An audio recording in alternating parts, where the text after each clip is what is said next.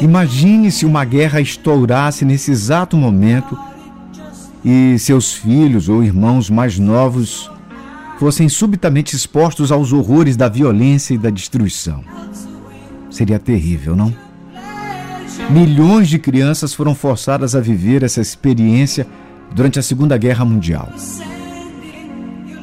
Quando elas nos contam suas histórias, parecem irrelevantes devido à distância histórica.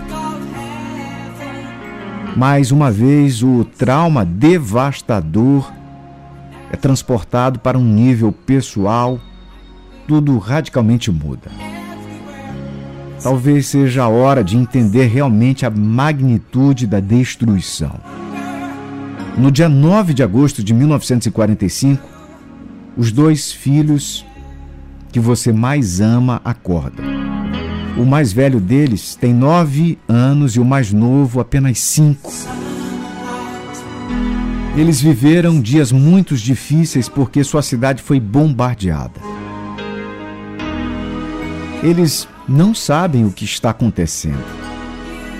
Há alguns meses a vida era tranquila e divertida, mas de uma hora para outra tudo mudou subitamente. Tudo ficou silencioso, escuro.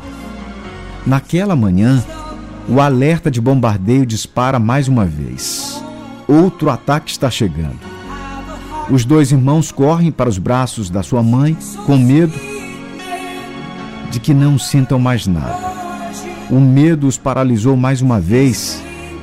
As ruas estavam cheias de grito e frenesi. Tudo se torna um caos e desespero. Os minutos passam e o aviso de perigo era desligado. Tudo fica em silêncio por um momento. As pessoas param de correr e gritar. Os pequenos param de chorar, pensando que tudo acabou.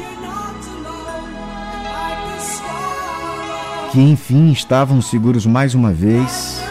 Então a calma era interrompida por um relâmpago feroz.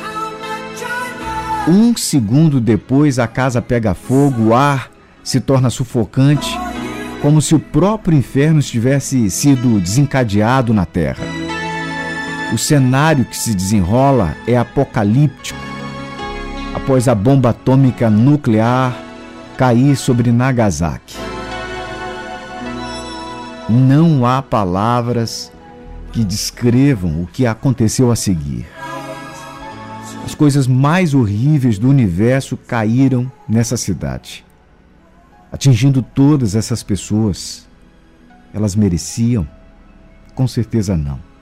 Eram pessoas comuns que de maneira nenhuma mereciam viver aquela tragédia. Imagine as crianças. Meses após a explosão, o fotógrafo americano Joe O'Donnell viajou para Nagasaki com o objetivo de documentar capturar as consequências da bomba atômica. De todo o material que ele fotografou,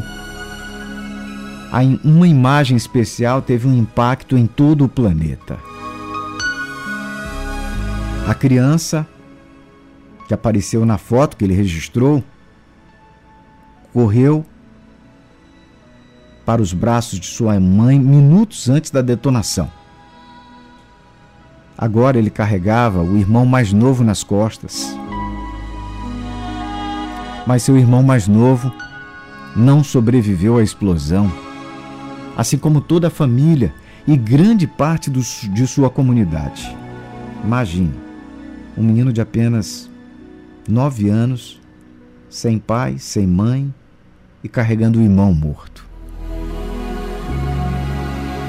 Na descrição do fotógrafo Joy O'Donnell, vi um menino de cerca de 10 anos andando, estava carregando um bebê nas costas. Naqueles dias, no Japão, víamos crianças brincando com seus irmãos e irmãs nas costas, amarrados às costas. Mas esse menino era claramente diferente. Eu podia ver que ele havia chegado a esse lugar por um motivo sério. Não usava sapatos, seu rosto estava tenso, a cabecinha estava inclinada para trás, como se um bebê tivesse dormindo profundamente nas suas costas, amarrado às suas costas. O menino ficou ali por uns 5, 10 minutos. Segundo O'Donnell, o garoto estava na frente de homens usando máscaras brancas, responsáveis pela incineração dos corpos sem vida. Ele ficou diante deles, com o corpo ereto, como uma demonstração clara de um militarismo influenciado aí, influenciando a vida civil. Segundos depois, a foto foi tirada. O garoto entregou o corpo do irmão para que ele fosse jogado nas chamas, se despedindo da última coisa que ele tinha visto no mundo. Os homens de máscaras brancas foram até ele e silenciosamente começaram a tirar as cordas que seguravam o bebê. Foi quando vi que o bebê estava morto já. Os homens seguravam o corpo pelas mãos e pelos pés e o jogaram no fogo. O garoto ficou ali sem se mexer, observando as chamas.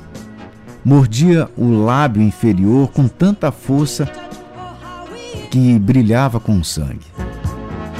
A chama ardia. Com o sol se pondo, o garoto se virou, se afastou silenciosamente.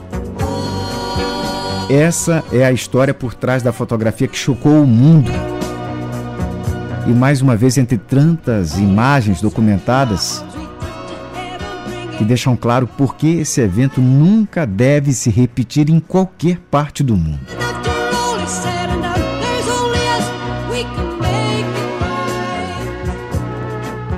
A foto foi usada pelo Japão como símbolo de força.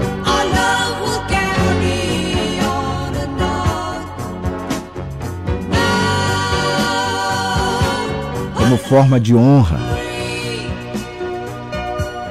As crianças, ninguém deveria passar por momentos assim, em especial as crianças.